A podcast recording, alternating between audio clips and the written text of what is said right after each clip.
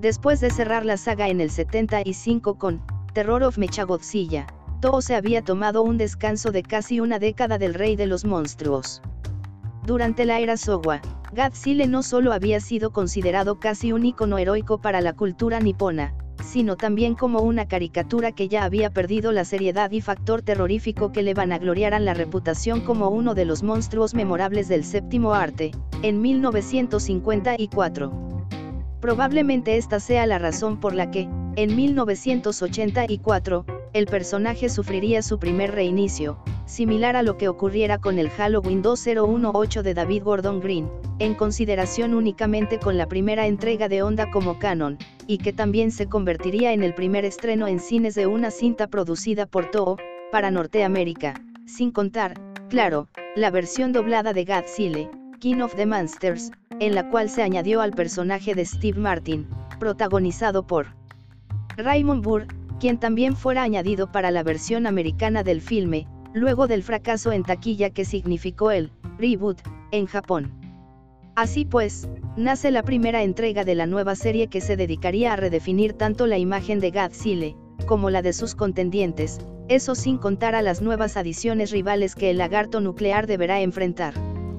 Con la reincorporación de Teruyoshi Nekano en el departamento de efectos especiales, Godzilla no solo sufriría un cambio en tamaño, en aumento a sus clásicos 50 metros a los 80, adaptándolo al tamaño contemporáneo, para la época, de los edificios más altos de Tokio, sino también en apariencia, otorgándole orejas y cuatro dedos en ambas patas, lo que le conferiría incluso expresiones, en su mayoría de enojo, con una imagen mucho más tétrica e intimidante, a comparación del original o de sus subsecuentes diseños en la era Showa. Esta sería la imagen definitiva durante toda la serie, la cual sería revitalizada gracias a la dirección de Kouji Asimoto, siendo esta su primera y última incursión en el universo de Godzilla. Pero no pasarían sino cuatro años más, después de su estreno en Norteamérica, para una nueva entrega, la cual traería de vuelta esa vieja costumbre, siempre bienvenida, de asignar un nuevo villano de similares o mayores proporciones como principal contendiente. Si bien, la cinta del 84 funciona tanto como un soft reboot de la original, como una secuela que respeta las raíces antagónicas de Godzilla. La secuela, Godzilla vs. Biollante, se encargaría de cimentar las bases proporcionadas por la primera entrega, para alimentar un poco el lore renovado de la serie, ofreciendo un valor narrativo que hasta ahora no se había explorado del todo creado a partir de un pedazo de tejido de Godzilla recuperado después de su ataque en 1985 y como combinación de su radiación con las partículas de una planta, nace Biollante, una criatura mutante capaz de cambiar de forma y que, eventualmente, representaría una amenaza tanto para la humanidad como para Godzilla. Como nuevo diseño, Biollante cumple al aterrizar la idea de hacer un poco más grotesca la imagen de estas nuevas criaturas. Koichi Kawakita es el encargado de sustituir a Nekano como el director de efectos especiales, por lo que el cambio en la calidad es más que evidente, y no es de extrañar que este se mantuviera en el mismo rol de producción durante toda la serie, Kawakita le dio una imagen bastante efectiva y, Eiji, a toda la era Eisei, aunado a Kazuki Mori como el director, y quien un año más tarde regresaría para Godzilla vs. King Ghidorah. No sería hasta esta última en donde se desencadenaría el potencial que la serie pudiera ofrecer, volviendo a las raíces extravagantes. Versus King Ghidorah, no solo traería de vuelta al tan querido Némesis, sino que exploraría terrenos riesgosos y extremadamente divertidos que involucran viajes en el tiempo. Asimismo, se exploraría aquí una reinterpretación del origen oficial de Godzilla, algo vagamente visto en anteriores entregas, y que lo limitaría a ser una especie de dinosaurio, mutado a partir de las pruebas nucleares que lo crearan originalmente. Unos viajeros del futuro regresan para advertirle a la humanidad sobre el peligro que conlleva la creación de Godzilla, por lo que estos se disponen a llevarse a su versión no mutada, reemplazándolo con tres crías de dragón que, una vez realizadas las pruebas nucleares, mutan y se fusionan en nada menos que Ghidorah, el monstruo de las tres cabezas, el cual reemplazará al rey de los monstruos como el principal responsable de la destrucción de Japón. Por azares del guion, surge una nueva versión de Godzilla y aquí es en donde el combate entre ambos titanes inicia, primero en una batalla que le cuesta la cabeza a Ghidorah, por lo que ahora el objetivo es destruir al nuevo Godzilla así que, como si de un paralelo se tratara, Ghidorah es revivido por los futuristas, ahora, con implantes biónicos que más tarde conllevarían al origen de la nueva versión de Mechagodzilla. Así como la trama suena exagerada y repleta de detalles dignos de cualquier entrega de ciencia ficción extravagante, la acción no queda a deber, una de las secuencias más memorables en toda la saga, a fin de cuentas, no es de extrañar que, entre fans, esta sea una de las favoritas y continuando con el regreso de los personajes icónicos, regresa Motre en la entrega de 1992, Godzilla vs. Motre, dirigida por Takao Okabera uno de los nombres más importantes relacionados con Toho. La cinta se encargó de revivir al mítico monstruo volador, aunado a su contraparte, Batra, una antítesis de Motre, cuyo rol dentro de la cinta constantemente cambia, claro, sin nunca olvidar el enfoque dado para Godzilla, quien continúa como el principal antagónico. Si bien, la temática detrás de la historia de Motre se mantiene en un nivel progresivo, en el que nace de un nuevo gigante, y se mantiene en estado larva hasta nacer de un capullo en su forma final. Aquí se explica que las hadas gemelas son las principales protectoras del cosmos, encargadas de mantener el balance en la naturaleza, la cual, estando en peligro, libera a Batra para restaurar el balance, saliéndose eventualmente de control, siendo Motre la encargada de combatirlo, primeramente. La película parece enfocarse casi en su totalidad en los orígenes de Motre y su rol dentro de la serie en general, llegado al punto en el que Godzilla se siente integrado casi en un segundo plano, lo que demerita un poco su presencia, pero se respeta que mucha de la mitología hacia Motre se mantenga en acorde a su introducción, tanto en su película del 61, como en su crossover, con Godzilla en el 64.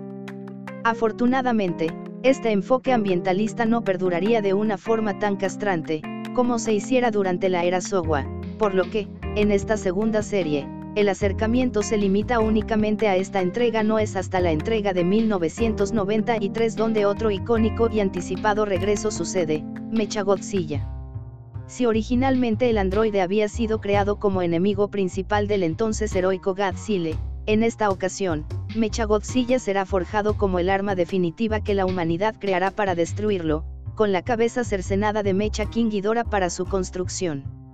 El tono de la cinta se remontaría a esos animes clásicos tan populares para proporcionar el trasfondo del nuevo diseño.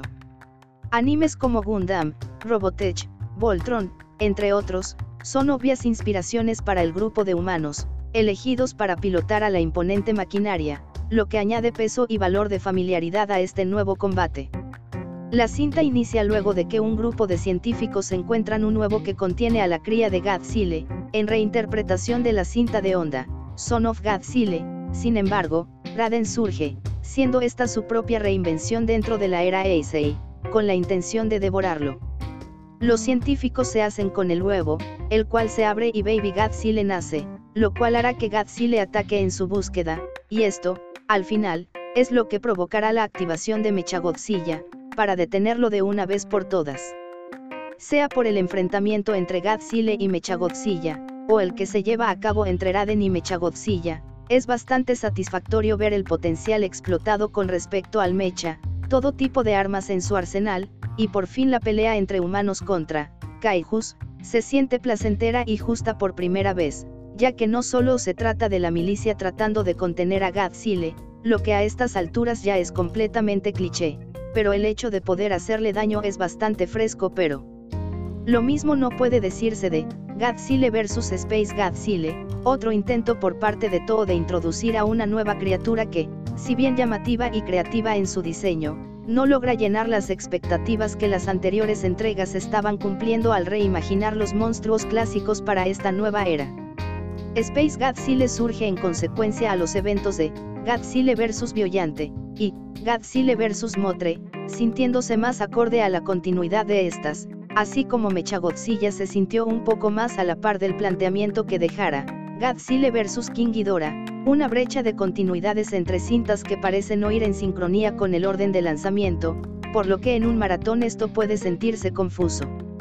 Inclusive su origen es bastante absurdo, de una forma en la que se nota el esfuerzo por hacer relevantes las otras cintas, aparentemente, las células de Godzilla quedaron adheridas a Motre, quien, después de volar hacia el espacio, las esparce. Estas quedaron atrapadas dentro de un hoyo negro, lo cual provocó que mutaran hasta convertirse en la criatura espacial. No solo eso, ya que con un solo origen es más que suficiente, pero la cinta se toma la innecesaria molestia de agregar que Biollante fue otro responsable, ya que las células de este fueron las que llegaron hasta el espacio, y por ridículo que esto suene, la más grande incongruencia de la cinta llega al momento de chocar con los eventos de King Ghidorah, en donde el Godzilla original fue removido de la línea temporal, siendo reemplazado por uno distinto y más grande en el futuro. Esto automáticamente descarta la cinta como una sucesora de las últimas tres cintas, siendo un poco más viable que esta fuese una secuela directa de Biollante, pero la explicación de Motre arruina la posibilidad de redención, por lo que al final el agujero argumental destruye la experiencia. Claro que, para lo que la cinta ofrece, no todo es caso perdido, pues los efectos especiales continúan funcionando bastante bien. El diseño de Space Godzilla es bastante bueno, así como las habilidades con las que se enfrenta, tanto contra Godzilla como a Moguera, el nuevo mecha creado por los humanos. Quien sufre de una degradación en su apariencia es, Little Godzilla, quien comienza a asemejarse bastante a, Minilla, de la era Sowa. Con todo y sus incongruencias, la acción es buena y entretenida, una adición decente dentro de la era Eisei, pero nada comparado con las mejores en la serie, aunque afortunadamente, lo mejor fue dejado para el final en 1995, una década después del reinicio de la saga. Takao Okabera regresa a la dirección de Godzilla en lo que sería la cinta que terminaría la era Eisei con un final digno, Godzilla vs Destoroya. A estas alturas, la segunda serie de la franquicia había significado un muy buen reinicio, tanto en estética como en tonos, y es agradable saber que Toho no permitió que la franquicia comenzara a decaer hasta volverse completamente estúpida. Tal vez fuese por ser el 40 aniversario de la cinta original, pero Toho optó por recurrir a la muerte del personaje, cosa que causó furor, inclusive en Occidente, en donde estas cintas no parecían tener fuerza. La cinta inicia con Godzilla atacando Hong Kong, en vez de Tokio, como ya era habitual. Lo curioso es que en esta ocasión su fisionomía parece haber cambiado, ahora de un rojo fosforescente que escapa de su cuerpo. En la primera película se clarifica que Godzilla nace a partir de las pruebas nucleares, por lo que su corazón es un reactor nuclear que ahora está derritiéndose, por lo que en cualquier momento estallará hasta causar la destrucción del universo. Al mismo tiempo, una serie de criaturas con forma de insectos, aparecen al ataque de los civiles.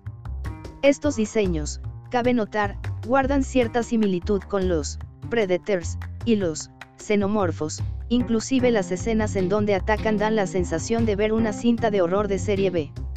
Estos monstruos fueron creados a partir del Oxygen Destroyer, el arma usada para destruir al primer Godzilla, lo que hace que la serie cierre en círculo completo, remontándonos hasta 1954, y los eventos que se desencadenaron a partir de ahí. Las criaturas evolucionan continuamente hasta convertirse en el temible Destoroya. A estas alturas, Godzilla JR aparece, ahora en apariencia más acorde a la de su padre, por lo que tenemos la oportunidad de ver a ambos monstruos en contra de un enemigo en común. Al final, como se sugiere desde un inicio, Godzilla muere, pero los militares logran congelarlo, lo suficiente para que no explote. Su energía termina por ser trasladada hacia su hijo, por lo que éste crece hasta alcanzar el tamaño del padre, probablemente sugiriendo que este sería el sustituto, y que la serie continuaría, pero no fue el caso si se le compara directamente con la era anterior, Eisei es el ganador indiscutible, aunque la era Sowa se beneficia de haber presentado, por vez primera, a los monstruos clásicos. La segunda serie se jacta de ser un reinicio bastante bien tratado, con un nuevo equipo creativo, efectos especiales bastante sólidos, y diseños que le atribuirían una mejor reputación a estos personajes, particularmente a Godzilla, siendo esta su imagen más reconocida e icónica, probablemente en consecuencia de la bendecida contribución de Norillos y Orai como el artista de los carteles promocionales, hasta ahora, los mejores dentro de cualquier serie de Toho.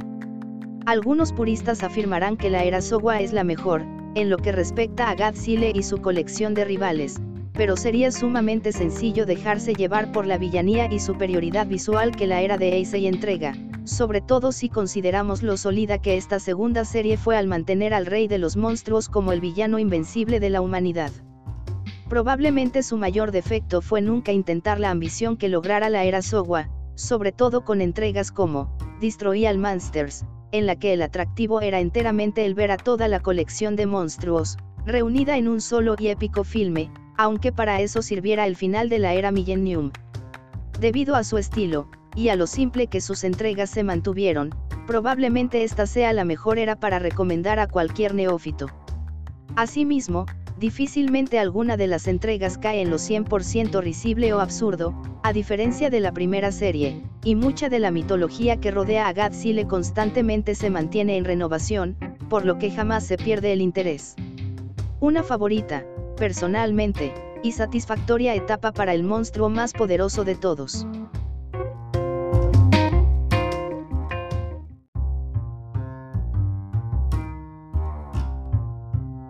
Después de cerrar la saga en el 75 con Terror of Mechagodzilla, Toho se había tomado un descanso de casi una década del rey de los monstruos.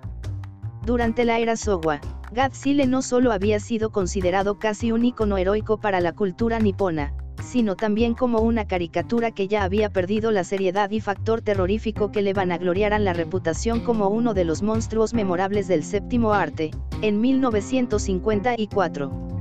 Probablemente esta sea la razón por la que, en 1984, el personaje sufriría su primer reinicio, similar a lo que ocurriera con el Halloween 2018 de David Gordon Green, en consideración únicamente con la primera entrega de Onda como canon, y que también se convertiría en el primer estreno en cines de una cinta producida por Toho, para Norteamérica, sin contar, claro, la versión doblada de Godzilla, King of the Monsters, en la cual se añadió al personaje de Steve Martin, protagonizado por Raymond Burr, quien también fuera añadido para la versión americana del filme, luego del fracaso en taquilla que significó el reboot en Japón. Así pues, nace la primera entrega de la nueva serie que se dedicaría a redefinir tanto la imagen de Godzilla, como la de sus contendientes, eso sin contar a las nuevas adiciones rivales que el lagarto nuclear deberá enfrentar con la reincorporación de Teruyoshi Nekano en el departamento de efectos especiales, Godzilla no solo sufriría un cambio en tamaño, en aumento a sus clásicos 50 metros a los 80, adaptándolo al tamaño contemporáneo, para la época, de los edificios más altos de Tokio, sino también en apariencia, otorgándole orejas y cuatro dedos en ambas patas, lo que le conferiría incluso expresiones, en su mayoría de enojo, con una imagen mucho más tétrica e intimidante, a comparación del original o de sus subsecuentes diseños en la era Showa. Esta sería la imagen definitiva durante toda la serie, la cual sería revitalizada gracias a la dirección de Kouji Asimoto, siendo esta su primera y última incursión en el universo de Godzilla. Pero no pasarían sino cuatro años más, después de su estreno en Norteamérica, para una nueva entrega, la cual traería de vuelta esa vieja costumbre, siempre bienvenida, de asignar un nuevo villano de similares o mayores proporciones como principal contendiente. Si bien, la cinta del 84 funciona tanto como un soft reboot de la original, como una secuela que respeta las raíces antagónicas de Godzilla, la secuela, Godzilla vs. Biollante, se encargaría de cimentar las bases proporcionadas por la primera entrega, para alimentar un poco el lore renovado de la serie, ofreciendo un valor narrativo que hasta ahora no se había explorado del todo creado a partir de un pedazo de tejido de Godzilla recuperado después de su ataque en 1985 y como combinación de su radiación con las partículas de una planta, nace Biollante, una criatura mutante capaz de cambiar de forma y que, eventualmente, representaría una amenaza tanto para la humanidad como para Godzilla. Como nuevo diseño, Biollante cumple al aterrizar la idea de hacer un poco más grotesca la imagen de estas nuevas criaturas. Koichi Kawakita es el encargado de sustituir a Nekano como el director de efectos especiales, por lo que el cambio en la calidad es más que evidente, y no es de extrañar que este se mantuviera en el mismo rol de producción durante toda la serie, Kawakita le dio una imagen bastante efectiva y, Eiji, a toda la era Eisei aunado a Kazuki Mori como el director, y quien un año más tarde regresaría para Godzilla vs King Ghidorah. No sería hasta esta última en donde se desencadenaría el potencial que la serie pudiera ofrecer, volviendo a las raíces extravagantes. Versus King Ghidorah, no solo traería de vuelta al tan querido Némesis, sino que exploraría terrenos riesgosos y extremadamente divertidos que involucran viajes en el tiempo. Asimismo, se exploraría aquí una reinterpretación del origen oficial de Godzilla, algo vagamente visto en anteriores entregas, y que lo limitaría a ser una especie de dinosaurio, mutado a partir de las pruebas nucleares que lo crearan originalmente. Unos viajeros del futuro regresan para advertirle a la humanidad sobre el peligro que conlleva la creación de Godzilla, por lo que estos se disponen a llevarse a su versión no mutada, reemplazándolo con tres crías de dragón que, una vez realizadas las pruebas nucleares, mutan y se fusionan en nada menos que Ghidorah, el monstruo de las tres cabezas, el cual reemplazará al rey de los monstruos como el principal responsable de la destrucción de Japón. Por azares del guion, surge una nueva versión de Godzilla y aquí es en donde el combate entre ambos titanes inicia, primero en una batalla que le cuesta la cabeza a Ghidorah, por lo que ahora el objetivo es destruir al nuevo Godzilla así que, como si de un paralelo se tratara, Ghidorah es revivido por los futuristas, ahora, con implantes biónicos que más tarde conllevarían al origen de la nueva versión de Mechagodzilla. Así como la trama suena exagerada y repleta de detalles dignos de cualquier entrega de ciencia ficción extravagante, la acción no queda a deber, una de las secuencias más memorables en toda la saga, a fin de cuentas, no es de extrañar que, entre fans, esta sea una de las favoritas y continuando con el regreso de los personajes icónicos, regresa Motre en la entrega de 1992, Godzilla vs. Motre, dirigida por Takao Okabera, uno de los nombres más importantes relacionados con Toho.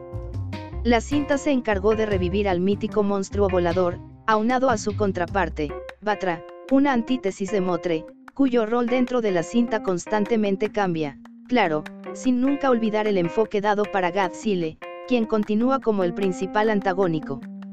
Si bien, la temática detrás de la historia de Motre se mantiene en un nivel progresivo, en el que nace de un nuevo gigante, y se mantiene en estado larva hasta nacer de un capullo en su forma final, aquí se explica que las hadas gemelas son las principales protectoras del cosmos, encargadas de mantener el balance en la naturaleza, la cual, estando en peligro, libera a Batra para restaurar el balance, saliéndose eventualmente de control, siendo Motre la encargada de combatirlo, primeramente.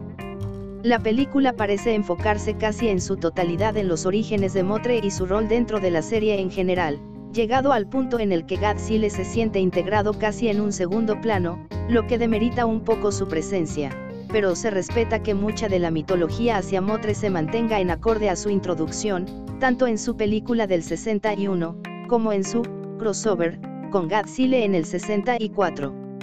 Afortunadamente, este enfoque ambientalista no perduraría de una forma tan castrante, como se hiciera durante la era Showa, por lo que, en esta segunda serie, el acercamiento se limita únicamente a esta entrega no es hasta la entrega de 1993 donde otro icónico y anticipado regreso sucede, Mechagodzilla.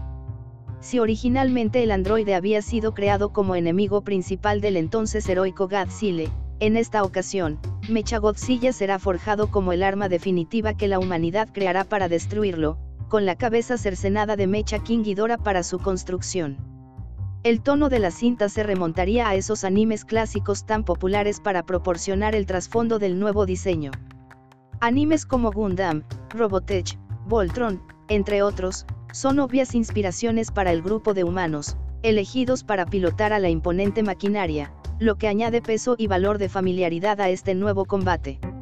La cinta inicia luego de que un grupo de científicos encuentran un nuevo que contiene a la cría de Godzilla, en reinterpretación de la cinta de Onda, Son of Godzilla, sin embargo, Raden surge, siendo esta su propia reinvención dentro de la era Eisei, con la intención de devorarlo. Los científicos se hacen con el huevo, el cual se abre y Baby Godzilla nace, lo cual hará que Godzilla ataque en su búsqueda, y esto, al final, es lo que provocará la activación de Mechagodzilla, para detenerlo de una vez por todas. Sea por el enfrentamiento entre Godzilla y Mechagodzilla, o el que se lleva a cabo entre Raden y Mechagodzilla, es bastante satisfactorio ver el potencial explotado con respecto al Mecha, todo tipo de armas en su arsenal, y por fin la pelea entre humanos contra Kaijus, se siente placentera y justa por primera vez, ya que no solo se trata de la milicia tratando de contener a Godzilla, lo que a estas alturas ya es completamente cliché, pero el hecho de poder hacerle daño es bastante fresco pero... Lo mismo no puede decirse de Godzilla vs Space Godzilla, otro intento por parte de Toho de introducir a una nueva criatura que, si bien llamativa y creativa en su diseño, no logra llenar las expectativas que las anteriores entregas estaban cumpliendo al reimaginar los monstruos clásicos para esta nueva era. Space Godzilla surge en consecuencia a los eventos de Godzilla vs Biollante y Godzilla vs Motre, sintiéndose más acorde a la continuidad de estas, así como Mechagodzilla se sintió un poco más a la par del planteamiento que dejara Godzilla vs King Ghidorah, una brecha de continuidades entre cintas que parecen no ir en sincronía con el orden de lanzamiento, por lo que en un maratón esto puede sentirse confuso. Inclusive su origen es bastante absurdo, de una forma en la que se nota el esfuerzo por hacer relevantes las otras cintas, aparentemente, las células de Godzilla quedaron adheridas a Motre, quien, después de volar hacia el espacio, las esparce. Estas quedaron atrapadas dentro de un hoyo negro, lo cual provocó que mutaran hasta convertirse en la criatura espacial.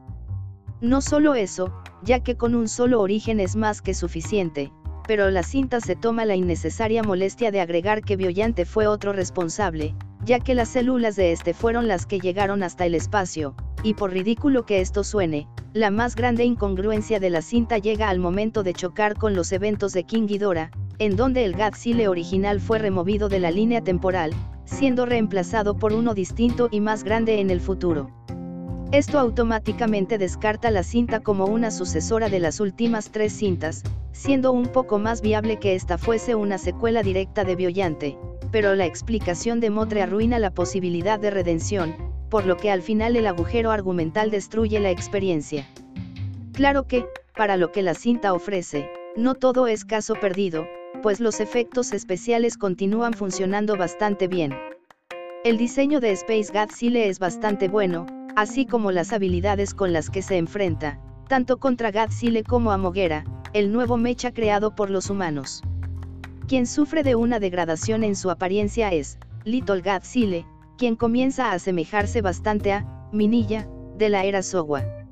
Con todo y sus incongruencias, la acción es buena y entretenida, una adición decente dentro de la era Eisei, pero nada comparado con las mejores en la serie, aunque afortunadamente, lo mejor fue dejado para el final en 1995, una década después del reinicio de la saga. Takao Okabera regresa a la dirección de Godzilla en lo que sería la cinta que terminaría la era Eisei con un final digno, Godzilla vs Destoroyah.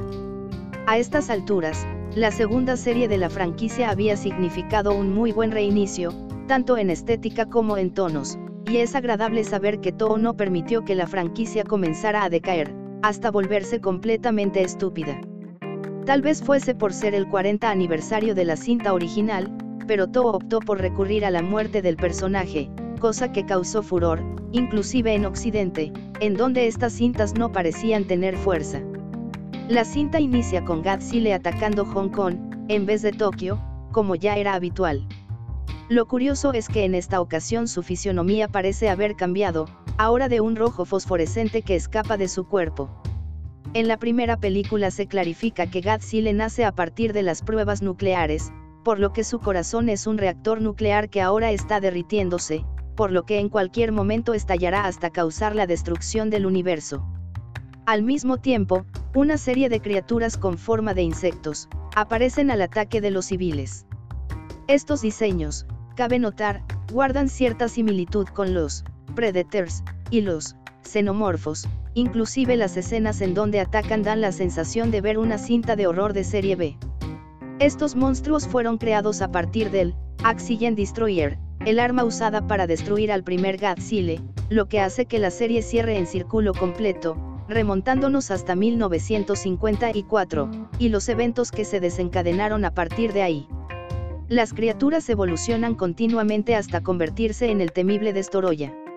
A estas alturas, Godzilla JR aparece, ahora en apariencia más acorde a la de su padre, por lo que tenemos la oportunidad de ver a ambos monstruos en contra de un enemigo en común. Al final, como se sugiere desde un inicio, Godzilla muere, pero los militares logran congelarlo, lo suficiente para que no explote. Su energía termina por ser trasladada hacia su hijo, por lo que éste crece hasta alcanzar el tamaño del padre, probablemente sugiriendo que este sería el sustituto, y que la serie continuaría, pero no fue el caso si se le compara directamente con la era anterior, Eisei es el ganador indiscutible, aunque la era Sowa se beneficia de haber presentado, por vez primera, a los monstruos clásicos.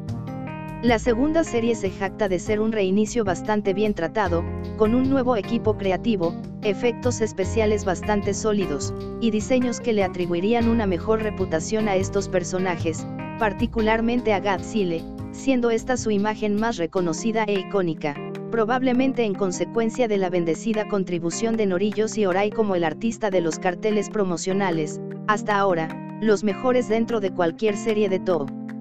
Algunos puristas afirmarán que la era Sowa es la mejor, en lo que respecta a Godzilla y su colección de rivales, pero sería sumamente sencillo dejarse llevar por la villanía y superioridad visual que la era de Eisei entrega, sobre todo si consideramos lo sólida que esta segunda serie fue al mantener al rey de los monstruos como el villano invencible de la humanidad.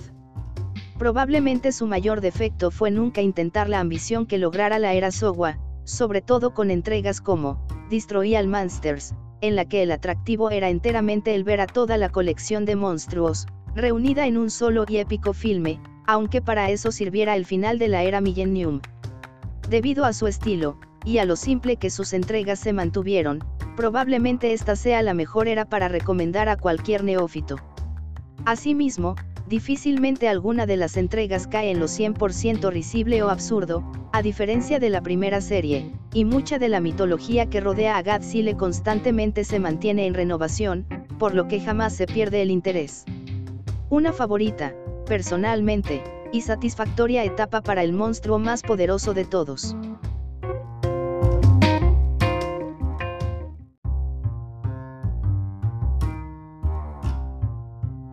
Gracias por visitar Distopía, no te olvides de leer o escuchar nuestras otras publicaciones recientes.